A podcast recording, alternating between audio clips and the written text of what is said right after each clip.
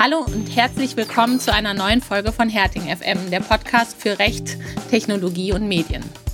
Ja, eigentlich wollten wir immer nur einmal im Monat zusammenkommen, aber aus aktuellem Anlass nehmen wir heute eine Spezialfolge auf. Der BGH hat nämlich am 28. Mai, also letzte Woche, ein wichtiges Urteil zum Thema Cookies und Tracking gefällt.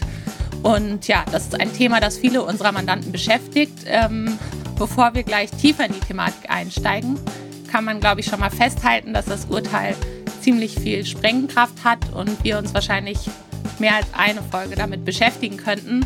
Aus diesem Grund verzichten wir heute auch außerplanmäßig mal auf unsere News und unsere eigentlich Lieblingsrubrik Kurios und Kontrovers. Aber das Urteil des BGH ist, glaube ich, Neuigkeit genug. Ja, eins nach dem anderen. Zunächst erstmal zum Urteil. Das ist eigentlich bisher nur als Pressemitteilung raus. Und dieses Urteil setzt vorerst den Schlussstrich unter einen fast sechs Jahre andauernden Rechtsstreit. Ähm, vielleicht einmal kurz zum Hintergrund. Dem Streit lag eine Klage des Verbraucherzentrale Bundesverband gegen Planet 49 zugrunde. Planet 49 ist ein Betreiber von Online-Gewinnspielen und in dem konkreten Fall sollten die Nutzer für die Teilnahme an einem Gewinnspiel sehr weitgehende Nutzungsbedingungen ähm, zustimmen und die Nutzer sollten außerdem in das Setzen und Auswerten von Cookies einwilligen, wobei der Text mit dieser Einwilligung für die Cookies mit einem voreingestellten Häkchen bereits angekreuzt war. Der BGH sah sich damals außerstande, den Fall selbst zu entscheiden, weil er meinte, dass seine Entscheidung von der Auslegung der E-Privacy-Richtlinie abhänge und legte deshalb die Sache dem Europäischen Gerichtshof vor. Der EuGH hatte dazu im Herbst letzten Jahres entschieden. Ja, und seitdem haben wir alle mit Spannung auf das Urteil des BGH gewartet. Und was der BGH im Einzelnen entschieden hat, dazu kommen wir später noch. Wir, das sind heute wieder Martin, Rika und ich, Maja. Und ich habe heute die Freude, meine beiden Kollegen, die quasi Spezialisten zum Thema Cookies sind, dazu zu befragen. Hallo Martin, hallo Rika. Hallo Maja. Hallo Maja. Ja, ähm, Rika, fangen wir mal ganz äh, einfach an. Was sind denn überhaupt Cookies? Äh, ja, ganz einfach ist gut. Ähm, äh, kleine Textdateien, die auf Ihrem Endgerät keinen Schaden anrichten. ähm, nee, das, äh, das sind äh, tatsächlich kleine Dateien, äh, die in dem äh, jeweiligen Endgerät zwischengespeichert werden und ähm, in erster Linie ähm, sollen sie uns allen das Leben im Internet eigentlich ein bisschen leichter machen.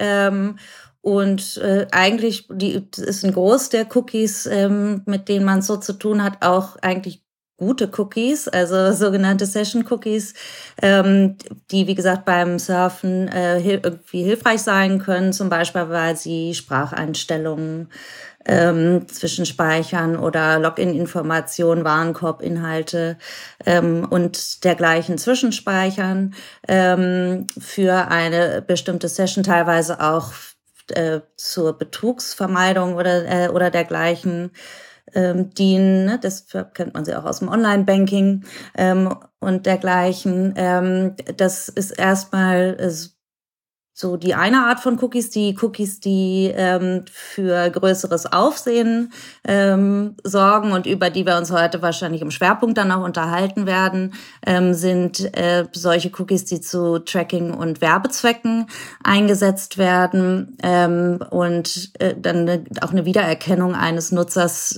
ermöglichen auf einer anderen äh, Website und äh, in diesen Cookies werden dann in der Regel so zufällig generierte IDs äh, gespeichert und dazu weitere Informationen, also zum Beispiel, was sich auf einer Website ein Besucher genau angeschaut hat, wofür er sich interessiert hat ähm, und dergleichen. Genau. Mhm. Okay, also zumindest die, die von dir zuerst genannten Cookies hören sich ja erstmal ganz harmlos an. Ähm, Martin, ähm, sind denn das personenbezogene Daten? Da kommt die schöne Juristenantwort, es kommt drauf an. Ähm, also wenn der Website-Betreiber auf meinem Endgerät ein Cookie hinterlässt, ähm, muss da erstmal gar keine Information drin sein. Insofern ähm, kann man sich schon darüber streiten, ob das äh, überhaupt Person, also dass es personenbezogene Daten sind. Wenn ein leeres Cookie, ja, fällt sicherlich nicht unter die äh, Datenschutzgrundverordnung, weil da gar keine personenbezogenen Daten drinne sind. Die äh, Informationen, wie Sie Rika gerade genannt haben, die typischerweise in einen Cookie gespeichert sind, werden dann schon dazu führen, dass wir hier es mit Personenbezug zu tun haben, einfach weil in den Cookies eine, ähm, ja, eine ähm, persönliche User-ID ähm, drin ist und ähm, ja, das dazu führt, dass wenn ich das nächste Mal auf die Website komme, der Website-Betreiber mich wiedererkennt, ähm, so dass man sagen kann, so scheint es jetzt auch der BGH zu sehen, dass Cookies jedenfalls mal Pseudonyme und damit personenbezogene äh, Daten im Regelfall sind. Aber man muss sich die Cookies eben genau anschauen. Ist nicht zwingend, dass es dort sich um personenbezogene Daten handelt. Mhm. Ähm, Rika, äh, ich hoffe, dass du mit äh, oder dass du auf meine nächste Frage mit Ja antwortest, sonst brauchen wir den, die ganze Sendung hier nicht machen. Aber ähm, arbeitet man überhaupt noch mit Cookies oder, oder sind die eigentlich, also es gibt ja auch Pixels, es gibt an andere Technologien, also sind die überhaupt noch aktuell?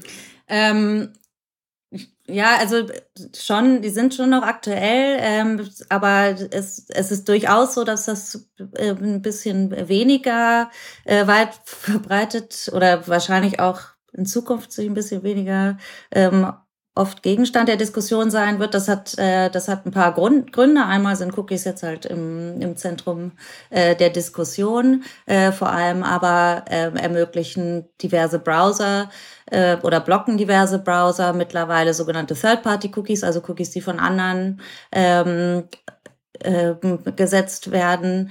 Ähm, oder erkennen sogar bei, äh, bei First-Party-Cookies, also die die eigene Website setzt, das war dann erstmal der, die, die Ausweichüberlegung, ähm, ob das nicht eigentlich eher böse Cookies sind ähm, und blocken die. Und deshalb überlegt man sich schon mehr und mehr, ähm, davon äh, wegzukommen von Cookies. Ähm, aber das ändert eigentlich in der, an der Thematik auch nicht so viel, weil der EuGH ähm, in dem Urteil, was du vorhin angesprochen hast, eigentlich schon klar gemacht hat, ähm, dass er das, äh, dass er all das, worüber wir heute sprechen wollen, nicht nur auf Cookies beschränkt sehen will, sondern auch auf sonstige sogenannte Hidden Identifier. Ähm, und das können, ähm, das können auch sonstige ähm, Techniken sein wie Fingerprinting oder Pixel-Text und dergleichen. Also ähm, es ist ein Auslaufmodell, aber es macht unsere Folge und auch die Diskussion jetzt nicht obsolet. Ein Glück. Ähm, ja, nun hat der BGH ja ähm, den Fall für Deutschland entschieden. Und ähm, ja, das hat auch in dem Sinne einen Grund, weil die Rechtslage hier in Deutschland ein bisschen schwieriger ist, was das ganze Thema angeht. Martin, vielleicht kannst du da mal ein bisschen Licht ins Dunkle bringen. Was ist denn hier so schwierig? Ähm, ja, was ist hier so schwierig? Also ähm, in der Tat ist es so, dass wir einen Deutsch, bei den Cookies einen deutschen Sonderweg haben seit Jahren. Es gibt seit 2009 eine geänderte Fassung der äh, Richtlinie für den Datenschutz in der elektronischen Kommunikation, die als E-Privacy-Richtlinie oder spätestens seit 2009 auch als äh, Cookie-Richtlinie bekannt ist. Und in dieser Cookie-Richtlinie ähm, der EU steht drin in Artikel 5 Absatz 3, dass, ich sage es mal etwas verkürzt, man ein äh, Opt-in braucht, wenn man Cookies setzen möchte. Ähm, die, äh, ja, da steht auch gar nichts von Cookies, sondern da steht dann irgendwie das, was von Auslesen des Endgerätes des Nutzers oder reinschreiben in das Endgerät des Nutzers. Ähm, aber das steht in der E-Privacy-Richtlinie drin. Ähm, wenn man Richtlinie hört, äh, dann weiß der geübte, äh, der Kenner des Europarechts, ähm, äh, dass es eines Umsetzungsaktes in die der Mitgliedstaaten bedarf, damit diese Richtlinie auch in nationales Recht umgesetzt wird. Damit gibt man ein übliches Instrument in, im Europarecht, damit äh, gibt man also den Mitgliedstaaten die Möglichkeit, ähm, die Richtlinie, die auf EU-Ebene erlassen worden ist, ähm, so in mitgliedstaatliches Recht äh, zu übersetzen, dass das vernünftig hinhaut und sich dann eben auch in nationales Recht vernünftig eingliedert. Ähm, davon zu unterscheiden ist die, ist, der, ist die Verordnung, EU-Verordnungen, die unmittelbar ähm, in den Mitgliedstaaten gelten. Unsere Lieblingsverordnung natürlich die Datenschutzgrundverordnung, die eben äh, ja, von Portugal bis Schweden und dann eben auch in Deutschland unmittelbar äh, anwendbares Recht ist und nicht umgesetzt werden muss. Und das Problem in Deutschland ist, dass E-Privacy äh, nie, jedenfalls nie durch einen gesonderten Umsetzungsakt ähm, in deutsches Recht übernommen worden ist, ähm, sodass es eine diesem Artikel 5 Absatz 3 E-Privacy-Richtlinie entsprechende Norm in Deutschland ähm, nicht gibt. Ähm, und ja, welche Auswirkungen das hat, dazu musste sich nun der ähm, BGH dort im Einzelnen mit auseinandersetzen. Ähm, und dazu kommen wir sicherlich ähm, gleich nochmal. Ähm, wichtig aber, dass jedenfalls nach allem, was wir mal in der Uni gelernt haben, man eben so eine Richtlinie nicht einfach anwenden kann im nationalen Recht. Und wenn es, wenn die Richtlinie nicht umgesetzt ist, äh, ähm, in unserem Fall jetzt eben in Deutschland, äh, tja, dann gilt sie halt hier nicht, dann gilt halt nur das ähm, lokale Recht. Und ähm,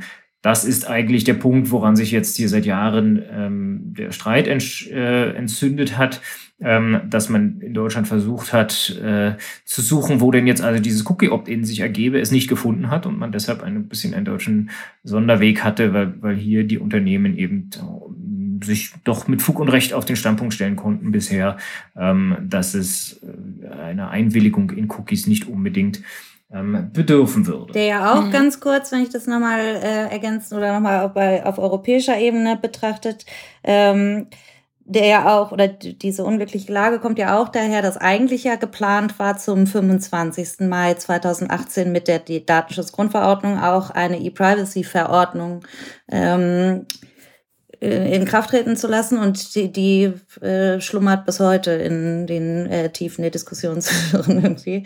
Ähm, äh, und das trägt eben nochmal dazu bei, dass wir hier ein paar Schwierigkeiten Absolut haben. richtig. Der deutsche Gesetzgeber hat, hat jahrelang äh, ähm, auf eine Umsetzung der E-Privacy-Richtlinie verzichtet, im, unter anderem mit dem Argument, naja, da kommt ja jetzt bald die E-Privacy-Verordnung. Und als wir, es ist ja eigentlich fast unglaublich, aber als wir so 2016, 2017 äh, angefangen haben, Mandanten bei der Umsetzung der DSGVO äh, auf ihren Websites zu beraten, habe ich immer gesagt, naja, also das äh, Schlimmste, was passiert, da habe ich damals noch gedacht, vielleicht kommt E-Privacy-Verordnung gar nicht, äh, sondern man würde sozusagen alles mit der DSGVO regeln.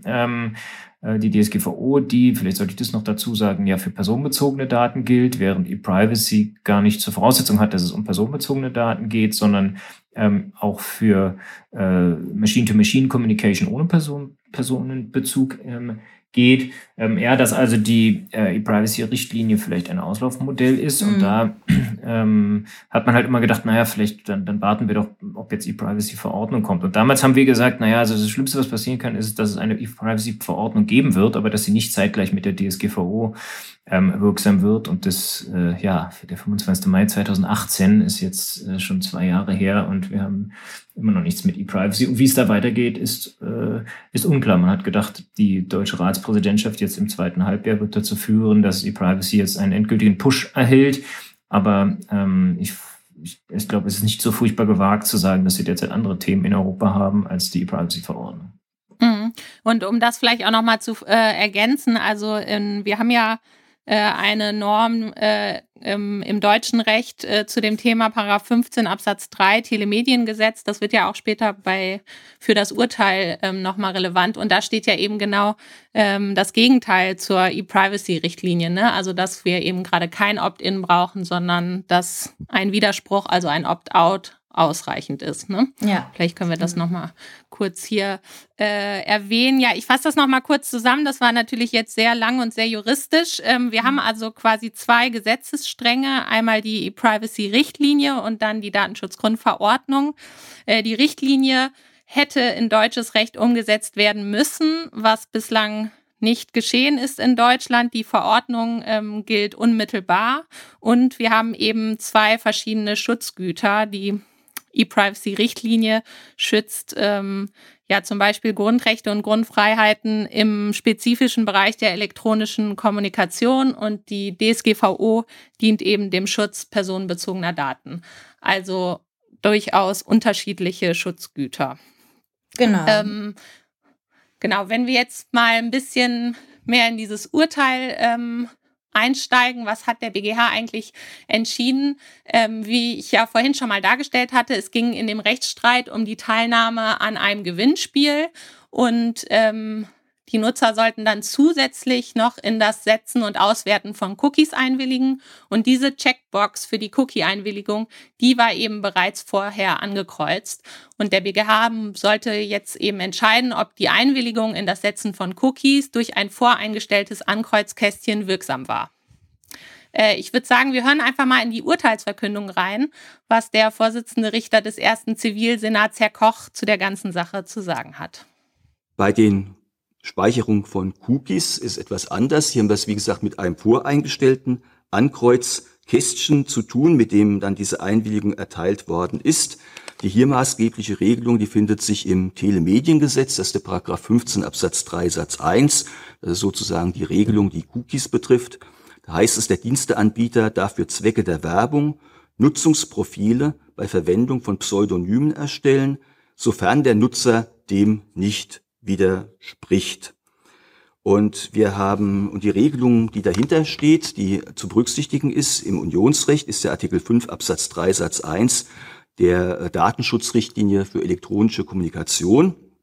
Die Vorschrift lautet, Mitgliedstaaten stellen sicher, dass die Speicherung von Informationen oder der Zugriff auf Informationen, die im Endgerät eines Teilnehmers oder Nutzers gespeichert sind, nur zulässig sind, wenn der betreffende Teilnehmer oder Nutzer seine Einwilligung gegeben hat.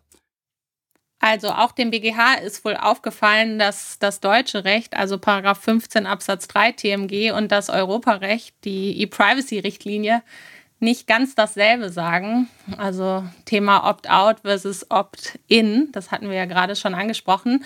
Ähm, ja, und ich bin mal gespannt, wie der BGH diese beiden Gegensätze zusammenbringen möchte. Hören wir mal weiter. Und wir haben die nationale Regelung entsprechend richtlinienkonform ausgelegt und äh, waren deshalb der Meinung, dass diese Anforderungsparagraph 15 Absatz 3 Satz 1 Telemediengesetz, die der aufstellt, auch nicht er erfüllt sind.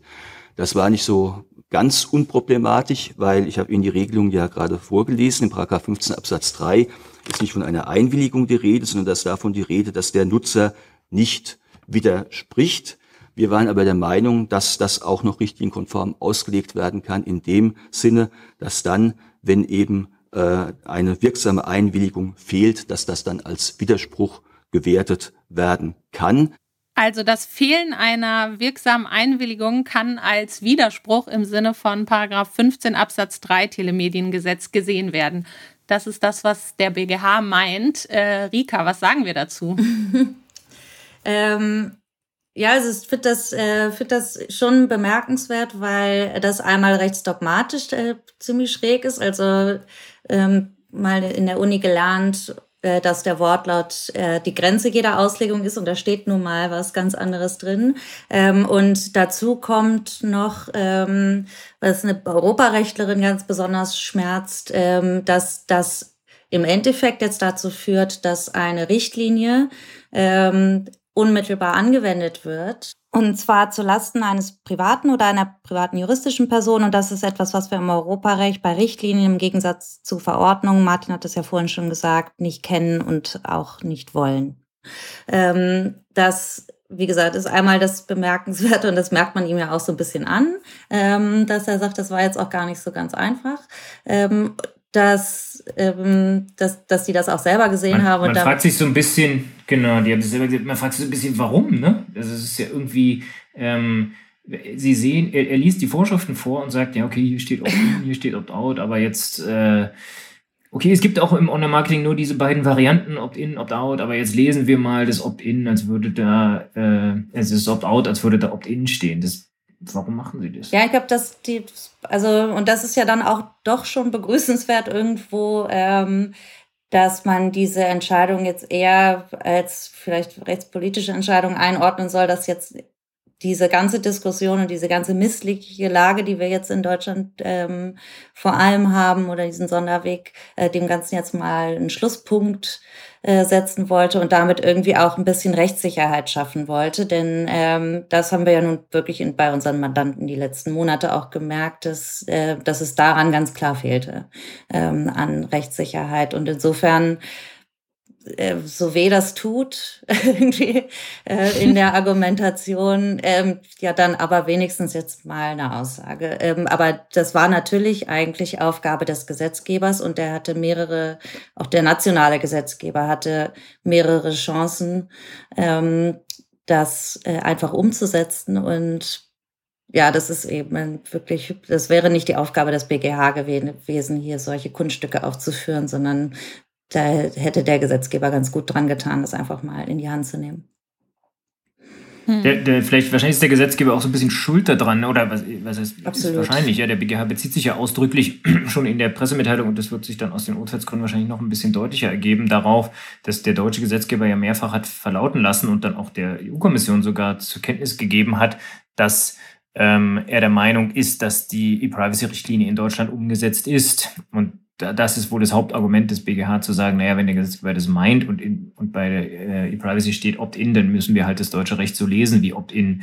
Ähm, ich glaube, ehrlicher wäre es gewesen, äh, zu sagen, naja, also äh, die Klage ist abzuweisen, weil wir haben so eine Vorschrift nicht. Ähm, bloß diese, diese Möglichkeit hat sich der BGH eigentlich schon genommen, als er ähm, vor anderthalb Jahren die Entscheidung dem EuGH vorgelegt hat, weil äh, er ja dann offenbar der Meinung war, dass es entscheidungserheblich ist, wie die Einwilligung da eingeholt werden soll ähm, oder, oder wird äh, und ob das so zulässig ist. Wenn er das nicht gemeint hätte, dann ja, hätte es gar kein Einwilligungserfordernis ähm, gegeben. Insofern glaube ich, ähm, ja, wäre das die bessere Lösung gewesen, als der BGH das erste Mal darüber entschieden hat, zu sagen, ähm, ja. ja zumal Sebastian ja auch in, uns, in dem Website-Beitrag auf unserer Website zu diesem Urteil ja auch nochmal ganz deutlich darauf hinweist, äh, dass ein Entwurf ja in der Schublade liegt. Ähm, und ja, äh, ja ähm, aber zu viel, es ist wahrscheinlich zu viel Zeit ins Land gegangen. Ja, ich glaube, wir sind uns alle einig, dass dieser Satz äh, schon irgendwo ein Hammer ist. Also äh, das muss man sich echt mal auf der Zunge zergehen lassen. Das Fehlen einer Einwilligung kann als Widerspruch gewertet werden. Aber gut, ähm, das ist jetzt die Theorie. Wir warten mal ab, ähm, wenn die Urteilsgründe ähm, raus sind, was dann da genau äh, zu kommt. Äh, was heißt das denn aber jetzt eigentlich für die Praxis? Das ist ja jetzt ähm, eigentlich die viel spannendere Frage. Ähm, was heißt das konkret für den Einsatz von Cookies, für Cookie-Banner? Ähm, Martin, wann muss ich überhaupt einen Cookie-Banner einsetzen? Naja, was wir jetzt offensichtlich machen müssen, ähm, ist einerseits in den Paragraph 15 äh, ähm, Telemediengesetz reinzuschauen, wo steht, dass ich, wo ja jetzt anscheinend steht, dass man eine Einwilligung braucht, wenn man Nutzungsprofile anlegen möchte. Und ähm, viele sagen nicht ganz zu Unrecht, naja, eigentlich können wir den 15 jedenfalls mal gedanklich auch außen vor lassen und uns äh, an die E-Privacy-Richtlinie halten, wenn wir wissen wollen, was wir machen müssen. Und in der E-Privacy-Richtlinie steht eben drin, dass man für alle Cookies, ähm, die nicht streng notwendig sind, ähm, eine Einwilligung braucht. Ähm, das heißt, wenn ich Cookies setze, die nicht nur für den Betrieb äh, der Website oder die Durchführung des Dienstes erforderlich sind, ähm, dann ähm, muss ich ein Opt-in einholen und das geht wohl am einfachsten, ähm, wenn ich eben so also ein, eines der geliebten Cookie-Banner auf meine Website nehme ähm, und den Nutzer entscheiden lasse, ob er damit einverstanden ist, dass er, äh, dass Cookies gesetzt werden und ausgelesen werden ähm, oder nicht. Das heißt, für alle Cookies, die nicht technisch notwendig sind, brauche ich jetzt eine solche Einwilligung. Hm. Hast du mal ein Beispiel für so technisch notwendige Cookies? Was kann ich mir darunter vorstellen? Narika hat es ja vorhin schon mal gesagt, ja, welche verschiedenen Arten Cookies es gibt. Also alles, was Session-Cookies sind, die ähm, vor allem dafür da sind, äh, ja, das, das, äh, die Website am Funktionieren zu halten. Also zum Beispiel ein Warenkorb-Cookie wäre ein technisches Cookie, dass ich auf der nächsten Seite noch weiß, was eigentlich in dem Warenkorb liegt. Vielleicht auch, wenn ich kurz ausgeloggt bin, dann ist es kein Session-Cookie mehr, aber das ist, wenn ich dann wieder reingehe, äh, wird man vielleicht auch noch als technisch notwendig erachten. Aber alles, was in Richtung Marketing und Werbung geht, ist sicher nicht zum Betrieb der Website erforderlich, ähm, so dass wir da jenseits des technisch Notwendigen sind. Eine schöne Diskussion kriegen wir immer mit dem Google Tag Manager. Ähm, da wird man wohl sagen müssen, na, da kommt drauf an, welche Tags, welche Skripte denn über den Tag Manager ausgeliefert werden sollen. Und wenn dort in erster Linie Marketing-Cookies drin stecken, dann ist der Tag Manager als solches auch kein technisch notwendiges äh, äh, Cookie mhm. mehr. Mhm. Und äh, wie muss dann so ein Cookie-Banner konkret aussehen? Ich glaube, die, die, so die Grund, die Grund, äh, ich weiß nicht, ob das jetzt immer noch so gilt, aber wir sind ja immer durch die Gegend gelaufen, wenn uns Mandanten gefragt haben, was nehmen wir denn jetzt für einen Cookie-Banner, haben wir immer gesagt, na, es gibt jetzt hier die Lufthansa-Lösung, äh, ja, die aus, die, die irgendwie den dicken gelben Button alle akzeptieren und so einen kleinen Button hatte mit Auswahl speichern und dann ist es eben, äh, bei Auswahl speichern hat man dann eben nur die notwendigen Cookies drin. Äh, und dann gibt's noch die Adidas-Lösung, die, die bei uns auch als Ja vielleicht Lösung läuft. Also dass ich auf der ersten Seite die Wahl habe zu sagen, ja, ich will alle Cookies und, und dann aber Einstellungen vornehmen kann äh, und auf eine zweite Seite geführt werde, wo ich dann eben Einstellungen vornehmen kann. Und dann gibt es natürlich alle möglichen Abwandlungen davon.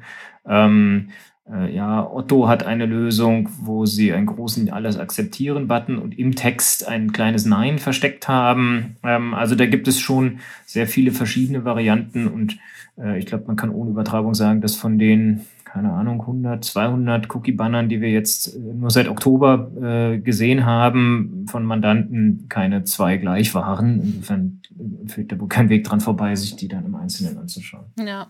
Äh, Martin, du hast gerade schon einen Punkt angesprochen, äh, über den ich gerne noch sprechen wollte. Du hast den Lufthansa-Cookie-Banner äh, benannt, wo eben alles akzeptieren besonders äh, groß und leicht zu sehen erscheint und ähm, dann die, die konkreten oder die einzelnen Einstellungen ein wenig kleiner äh, sind. Das wird ja unter dem Begriff Nudging ähm, besprochen, also dass ich den User quasi in die für mich als Website-Betreiber günstige Richtung lenken möchte. Ist das in Ordnung? Kann man das so machen? Also äh, ja, nichts Genaues weiß man nicht. Ähm, die, die irische Datenschutzbehörde hat gesagt, hat zum Beispiel gesagt, also das gehe nicht. Ja, man müsse also tatsächlich immer eine gleichmäßige, eine, eine gleich Wahlmöglichkeit haben zwischen Ja und Nein. Ähm, andererseits heißt es in der Vorschrift nur, ich muss eine Einwilligung haben. Ähm, und jetzt hat uns ja der EuGH, kommen wir gleich nochmal dazu, gesagt, das darf nicht vorausgewählt sein. Ähm, aber aber ich muss eine aktive Bestätigungshandlung haben. Das, da ist nicht davon die Rede, dass es mir genauso leicht sein muss, Nein zu sagen. Äh, und, und wir sind ja alle keine Kleinkinder, jedenfalls, na wir jedenfalls nicht. Ähm, ja, so dass ich sozusagen mich von einem großen gelben Button äh, nicht abschrecken lasse, wenn ich doch eigentlich einen kleinen weißen Button lieber anklicken würde äh, und dort äh, Nein sage. Insofern ist so ein Nudging, ein Schieben in die richtige Richtung äh, schon ähm, schon zulässig. Und man sieht auch, dass, was wir so von Mandanten hören, dass diese Buttons schon oder diese Art der Ausgestaltung schon, ich sag mal, aus Sicht der, der äh, Marketingabteilungen schon besser performen, als wenn ich jetzt wirklich eine Ja-Nein-Variante habe. Ähm, ich glaube, mhm. dieses ist grundsätzlich ist es zulässig. Naja, und, äh, und ganz grundsätzlich äh, gibt es ja auch ganz viele Nutzer, die sagen, mich nerven diese ganzen Cookie-Banner und ich will einfach die, also mir ist es auch egal, ähm, was, äh, ob jetzt mein Browser irgendwo anders wiedererkannt wird und ob ich die roten Schuhe jetzt nochmal auf einer anderen Seite an, bitte lass mich einfach nur auf diese Website durch. Ähm, und in deren Interesse kann es natürlich auch sein, dass man sagt, ich finde jetzt hier schnell den grünen Button, wo ich einfach ähm, draufklicke und weiß, dann muss ich auch keine weiteren Entscheidungen oder dergleichen fällen, sondern kann einfach surfen. Ich will jetzt nicht wieder abdriften in die rechtspolitische Diskussion, aber mit dem Argument könnte man natürlich dem Cookie-Banner insgesamt den Gar ausmachen, weil ich, kann, ich kenne niemanden, der, der äh, es gut findet, dass es einen Cookie-Banner gibt, wenn man auf irgendeine Seite kommt. Ne? Das ist natürlich dieses ganze, das ganze, das ist ja auch ein Grund, warum die E-Privacy-Verordnung äh, oder die E-Privacy-Richtlinie zu einer Verordnung werden soll, überarbeitet werden soll. Es kann ja nicht unser Ernst sein, dass wir äh, größere Teile unseres Lebens damit verbringen, Cookie-Banner wegzuklicken. Ja. Also das äh, oder, oder gar Einstellungen dort vorzunehmen. Wie verrückt mhm. ist das eigentlich? Ne? Mhm. Apropos Einstellungen, ähm, das hattest du gerade auch beschrieben, Martin. Manchmal sind ja dann, äh, wenn ich zum Beispiel auf Einstellungen äh, anpassen gehe, einige Cookies schon vorangeklickt. Also, ähm, wie, wie sehen wir das, Rika? Ähm, Geht sowas überhaupt noch? Also, also ganz kurz, der, der BGH hat ja jetzt erstmal, das, das vielleicht nochmal zur Klarstellung, nicht zu Cookie-Bannern entschieden, ähm, sondern hier äh, ging es ja um äh, eine Einwilligung, die im Zusammenhang, äh, die quasi als Beiwerk im Zusammenhang mit, ähm, mit der Gewinnspielteilnahme eingeholt werden sollte. Und zu Cookie-Banner hat er jetzt nichts äh, gesagt. Nichtsdestotrotz wird es, glaube ich, ähm, glaube ich, dann doch schwer jetzt äh, zu argumentieren, das hat das, das alles lässt sich auf Cookie-Banner nicht übertragen und deshalb kann ich jetzt hier lustig vorbelegen. Ähm, da soweit würde ich mich nicht aus dem Fenster lehnen wollen, aber ähm, man muss natürlich sich ein bisschen angucken, ähm, was jeweils dahinter ste steht, was vorbelegt ist. Ne? Also die, wir haben ja immer in den, in den Bannern oder in den meisten Bannern ähm, haben wir ja die sogenannten erforderlichen Cookies immer vorbelegt. Da kann man auch nichts dran umstellen. Ähm, es kann auch sein, dass manche ähm, Cookies, die statistischen Zwecken oder A-B-Testings oder sowas dienen, dass man sagt, ähm, die sehe ich hier als nicht einwilligungsbedürftig an und belege das vor. Ähm, und dann kommt es auch darauf an, auf welchem, auf welcher Ebene eines, eines Banners man irgendwas voreingestellt haben möchte. Aber ähm, ja, also ich glaube, es wird, ich glaube, es wird äh, schwer oder es sollte irgendwie möglichst, äh, möglichst vermieden werden, mit vorbelegten Häkchen zu arbeiten, weil ich glaube, dass die meisten äh, auch von Seiten der Aufsicht die sich da ganz klar positionieren werden und sagen werden, dass das nicht zulässig ist. Aber ich weiß nicht, Martin, siehst du das anders? Ich bin ja der große aus dem Fensterlehner. Äh, insofern, insofern glaube ich schon, dass man hier differenzieren muss und es auch und, und natürlich, was, was wohl relativ klar nicht geht, da hast du recht, ist, äh, dass ich jetzt auf, bei, der, bei unserer Lufthansa-Lösung die Wahl habe zwischen alle akzeptieren und Einstellungen speichern. Und Einstellungen speichern dazu führt, dass genau die gleichen Cookies schon vorbelegt sind mit Häkchen und das also genau dasselbe Ergebnis hat. Ich glaube, da, da wird man schon sagen, da verstehe ich dann eine Behörde oder vielleicht auch ein äh, Gericht, was darüber irgendwann mal zu entscheiden hat, wenn die sagen, nee, also so geht's jetzt nicht. Ähm, Außerdem hat doch der EuGH entschieden, also mit vorbelegten Häkchen kriege ich kein Opt-in hin. Ähm, wenn, die wenn es aber so ist, dass ich äh, dort, ähm, nehmen wir mal äh, an, also wieder Lufthansa-Lösung, ich habe alle Cookies akzeptieren und Einstellungen speichern und dann habe ich bei Einstellungen speichern äh, oder dann habe ich vier Kästchen, ja, eins sind die notwendigen, da kann man sich drüber streiten, ich glaube, unsere Empfehlung ist, dass die da eigentlich gar nicht dahin gehören, ähm, äh, sondern ja, weil man da eh nichts einstellen kann. Aber jedenfalls die notwendigen, dann habe ich vielleicht ähm, äh, ja, dein, dein AB-Test, äh, den du gerade genannt hattest, also Conversion Tracking, Conversion Optimierungsthemen. Mhm. Äh, ähm, Tracking und Werbung und ein Personalisierungs-Icon. Und, und ich finde dann ja, das meinethalben Personalisierung und AB-Testing ist schon vorbelegt, aber das ganze Thema Tracking und Werbung nicht. Und ich habe dann Speichern. Dann finde ich schon, dass ich sagen kann, also wenn ich jetzt hier auf Speichern drücke, ja, dann ist, dann ist natürlich teilweise Einwilligung, die ich damit abgebe, durch ein vorbelegtes Häkchen äh, ähm, sozusagen vorgesteuert. Ähm, aber es bleibt ja eine Einwilligung, es bleibt ja eine aktive Handlung, die sich auf diese Cookies gerade bezieht. Anders als in dem Planet 49-Fall, den wir hier diskutieren, wo, wie du gerade richtig gesagt hast, es um eine Gewinnspielteilnahme geht. Also es macht schon einen Unterschied, ob ich, ob ich äh, blinder Verbraucher schreie, ja, ja, ich will hier an einem Gewinnspiel teilnehmen, iPad gewinnen äh, und dann, ohne dass ich es wirklich sehe, da auch noch irgendwelche Cookie-Einwilligungen erteile oder ob ich die Wahl habe zwischen alle akzeptieren oder nur eine Auswahl akzeptieren ähm, und dort Einstellungen vornehmen kann. Ich glaube, äh, insofern kann man da schon ähm, diskutieren. Insbesondere schau mal, wenn ich, wenn ich jetzt noch eine dritte Option hätte bei der Lufthansa-Lösung, alle ablehnen, äh, ja, dass ich sozusagen eine vermittelnde Meinung dort schon, eine vermittelnde Meinung schon eingestellt habe, äh, aber auch die Möglichkeit hätte, alle abzulehnen, dann kann ich ja eigentlich nicht im Ernst meinen, dass das dass diese Art der Vorbelegung ein Problem ist, weil ich sogar alle akzeptieren kann und das als Einwilligung akzeptiere. Also ich glaube, yeah. lange Rede, kurzer Sinn, gibt, dass es schon Fälle gibt, wo man, ähm, äh, wo man in vorbelegten Häkchen nicht zwingend ein Problem sehen muss. Ähm, aber, aber ja, grundsätzlich ist es natürlich ein bisschen dickeres Brett, wo doch gerade der Leitsatz wahrscheinlich sein wird, dass es mit einem vorbelegten Häkchen nicht geht, siehe EuGH. Mhm. Und ähm, du hast auch gerade schon ein Thema angesprochen, Martin, äh, oder das beschrieben, wie das zum Beispiel bei der Lufthansa gemacht wird, die ja die Cookies quasi nach Arten in Kategorien einordnet. Geht das oder müsste man nicht eigentlich jetzt für jedes Cookie, quasi für jedes einzelne Cookie eine Einwilligung einholen? Davon träume ich ja nachts, dass ich also auf Websites komme in Zukunft und dann nicht meine Einwilligung in in Tracking-Cookies erteile, sondern äh, 24 Tools aufgeführt sind, wo ich einzeln Ja oder Nein sagen muss. Und das ähm, ist dann dein also, Albtraum wahrscheinlich, ne? Das ist dann allerdings mein Albtraum in der Tat. Insofern ist natürlich das Clustern äh, zulässig, äh, ja, und alle akzeptieren ist ja auch eine Form des Clusterns, ist ja auch eine Form der Auswahl. Also äh, insofern ist es sicher, ist es schon in Ordnung. Ähm, ja, was zusammengehört, so sagt ja auch die DSGVO äh, bei der Frage, ähm, äh, der Einwilligung, auf die übrigens über Umwege auch die E-Privacy-Richtlinie verweist, was die Einwilligung angeht.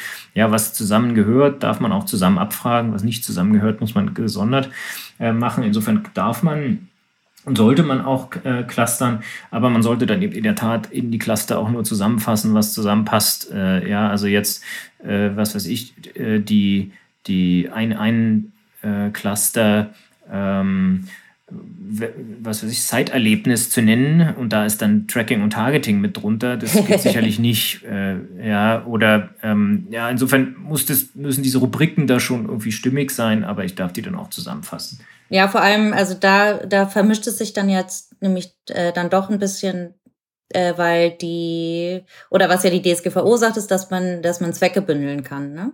Ähm, und das hat natürlich bei äh, beim Thema Cookies immer eher was äh, mit dem dahinterstehenden Tool zu tun, ähm, zu dem ja erstmal die, die Privacy-Richtlinie äh, gar nicht so viel sagt oder wo wir dann tatsächlich in der DSGVO sind. Ähm, aber von der, ähm, also so sollte man clustern, dass man sich mal äh, die Zwecke anschaut, ähm, wozu dient das, das Cookie ne, zum Wiedererkennen, zum Cross-Device-Tracking oder was weiß ich und dann danach mhm. ähm, clustert. Mhm. Ein anderes Thema, was jetzt auch äh, immer häufiger wird, man sieht das zum Beispiel bei äh, Nachrichtenportalen wie dem Spiegel, ist, dass man oder dass die Anbieter die Website-Nutzung an die Abgabe einer Einwilligung koppeln. Bei der Spiegel zum Beispiel macht es so, ähm, man zahlt 4,99 Euro sind es, glaube ich, und surft quasi cookie-frei oder man akzeptiert alle Cookies und zahlt nichts eine Zwischenmöglichkeit gibt sozusagen nicht. Doch, es ähm, gibt noch eine Möglichkeit, man zahlt doppelt. Ah ja. Ähm, die, die Option gibt es nämlich auch noch, wenn ich nämlich Spiegel Plus Leser äh, bin und dann nicht getrackt werden möchte, dann äh, zahle ich auch, aber ein bisschen weniger. Ich glaube 1,99 oder so. Okay, also ist aber pauschal gesagt, zahlen und nicht getrackt werden versus nicht zahlen und getrackt werden. Was sagen wir denn dazu? Der Datenschutz muss man sich leisten können, ne? Ähm, Datenschutz nur für Reiche, ist doch ja. klar. Ähm, ja, das ist, äh, das ist bei, oder das, das machen ja vor allem äh, Websites, die, also Newsseiten, der, der Standard, der Spiegel, die Zeit äh, machen das und ähm, deshalb meinte ich auch vorhin, man muss vielleicht so ein bisschen gucken, was, wo der Dienst, was der Dienst eigentlich ist ähm, oder was dort eigentlich angeboten wird. Und ähm, wenn die sich nun jahrelang den Journalismus so finanziert haben ähm, und jetzt ähm, jetzt quasi umstellen müssen, dann kann man das in dem Zusammenhang schon verstehen. Ähm, und ich glaube auch, dass man da irgendwie dazu kommen muss, dass das zulässig ist. Ähm, allerdings in der zweiten Variante, die ich vorhin erwähnt habe, da finde ich, das, äh, finde ich das tatsächlich ein bisschen kritisch. Ähm, hm. Allerdings äh, ist das sicherlich nichts, was sich eignet für eine E-Commerce-Seite, würde ich sagen. Hm. Ich glaube, ich glaube, rechtlich äh, wird man das schon durchwinken können, solange wie es eben diese, wenn auch kostenpflichtige Alternative äh, gibt. Ne? Also dass ich sozusagen, weil, weil ich komme ja auf die Website dann eben nur wenn ich sage, ja, ich will getrackt werden oder ja, ich will bezahlen. Insofern ist es jetzt schon, die Einwilligung wird ja eben schon an diese Entscheidung gekoppelt, aber ich habe eben eine Alternative, solange wie das die möglich, äh, möglich ist, wird man da wohl kein großes äh, Ver Kopplungsverbotsthema sehen. Wenn ich das richtig sehe, die, die European Data Protection Board hat ja auch eine neue Guideline, übrigens auch dazu einen Website-Beitrag bei uns auf der Website gerade frisch erschienen von unserer Kollegin Corinna ähm, äh, und, und eine neue Guideline herausgegeben und die, in diesen Guidelines ist das Thema auch angesprochen, aber auch da ist dann zu erkennen, dass wenn es sozusagen eine Alternative gibt, dann ist das eben kein Verstoß gegen es.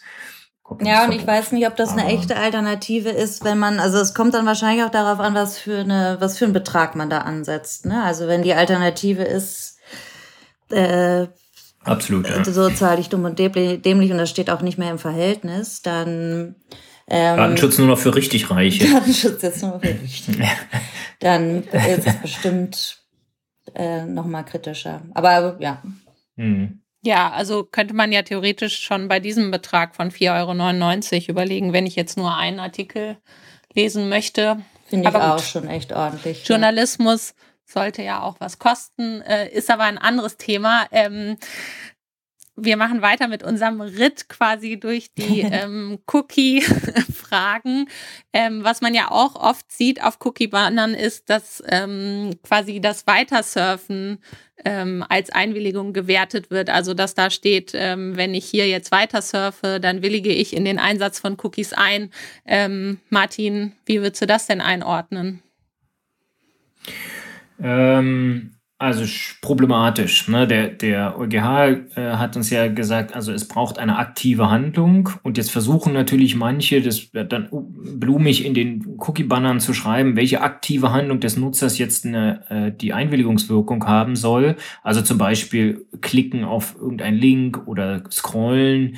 Ähm, aber das setzt ja voraus, dass ich das äh, dann auch weiß. Ne? Ähm, und äh, dazu muss ich erstmal das Cookie-Banner gelesen haben. Insofern ist es tatsächlich ein bisschen ähm, mit Vorsicht zu genießen. Ich halte es nicht für ausgeschlossen, ähm, aber ich finde es schon ein bisschen äh, an der Grenze. Ja, also das muss man sich schon sehr gut überlegen und, und gucken, ob man da nicht eine andere Vari Variante findet. Was sicher nicht geht, ist, ähm, wir setzen Cookies ein äh, und wenn sie das nicht wollen, äh, ja, wir setzen Cookies ein und mit dem Weitersurfen stimmst du zu.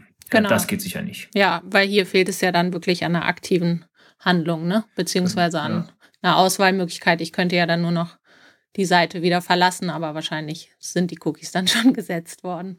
Ähm, gut, letzte Frage, damit das hier nicht komplett ausufert. Ähm, Stichwort Sanktionen, das ist ja auch immer äh, ein, ja, ziemlich äh, wichtiges, wenn auch belastendes Thema für unsere Mandanten. Ähm, was folgt denn jetzt ähm, aus dem Urteil für, für Möglichkeiten, Sanktionen zum Beispiel von einer Datenschutzaufsichtsbehörde zu erhalten, Martin? Da bin ich gespannt, äh, wie das die Datenschutzbehörden sehen. Wenn ich das richtig überblicke, gibt es noch keine Äußerungen einer, einer Aufsichtsbehörde zu dem Urteil aus Karlsruhe. Die werden natürlich auch erstmal abwarten, was da jetzt im, in den Urteilsgründen steht. Ähm, aber Fakt ist, dass, dass der BGH ja hier einen Verstoß gegen das Telemediengesetz sieht, nicht gegen die DSGVO, zu Recht. Also zu Recht im Sinne von, wenn man das erstmal so auslegt, wie der BGH das Telemediengesetz auslegt. Ähm, und dann ist auch erstmal nur das Sanktionskanon des äh, Telemediengesetzes betroffen. Und ja, ein Verstoß gegen 15 Absatz 3 äh, Telemediengesetz ist eine Ordnungswidrigkeit. Das steht in Paragraph 16 ähm, des Telemediengesetzes. Ähm, ja, und die Geldbuße dort ist 50.000 Euro. Das ist natürlich ein bisschen was anderes als die äh, 20 Millionen oder 4 Prozent vom weltweiten Jahresumsatz, von dem wir sonst so sprechen. Ähm, insofern, äh, ja, glaube ich, dass der DSGVO-Bußgeldrahmen für das, äh, ja, für die fehlende Einwilligung in Cookies nicht eröffnet ist. Eine andere Frage ist natürlich, ähm, ob ich nicht doch zur DSGVO komme oder anders, ich komme zur DSGVO, wenn äh, das Tracking-Tool, was darauf beruht, auf dem Cookie, also wenn der Zweck, über den Rika vorhin auch gesprochen hat, äh, ja, ein ganz anderer ist, ein Werbezweck ist ähm, und ich dort weitere Verarbeitungsschritte vornehme, ähm, ob nicht dann die DSGVO einschlägig ist. Da wird man wohl sagen müssen, ja, ja, äh, dass ich, wenn ich sozusagen kein Cookie-Opt-in einhole, äh, habe ich es vielleicht auch schwer, mein Tracking-Tool ähm, begründen zu können. Aber das reine Cookie-Setzen, ähm, ist, ist nicht äh, DSGVO sanktionsbewährt und ich halte es nicht für ausgeschlossen, dass man argumentiert, na, den Leuten war klar, dass wir so ein Tracking-Tool einsetzen. Deshalb können wir, führt jetzt ein bisschen weit, aber können wir den Einsatz unseres Matomo meinetwegen, ist ja so harmlos gegen Analytics, äh,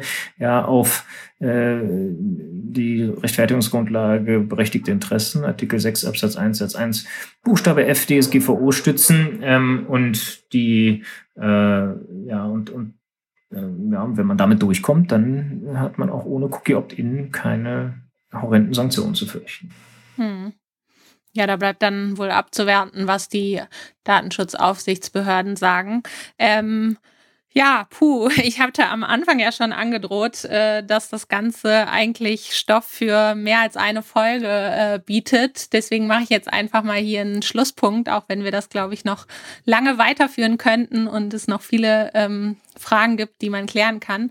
Ähm, Martin, Rika, das hat mir großen Spaß gemacht, euch zu interviewen. Ähm, mir auch mal auf der anderen Seite. Absolut, ja. Ähm, ja, was ist das Ergebnis des Ganzen? Ich mach's mal ganz kurz und sag, wir kriegen noch mehr Cookie-Banner und alle sind noch genervter äh, und alles andere muss sich jetzt erstmal zeigen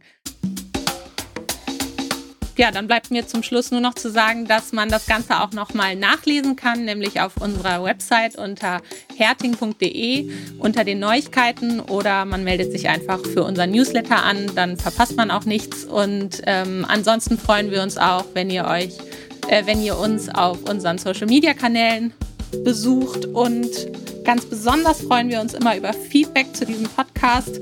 Und wenn ihr Fragen habt, schickt diese an podcast.herting.de. Herting mit AE. Und ja, dann sage ich ciao und bis zum nächsten Mal. Tschüss. Tschüss.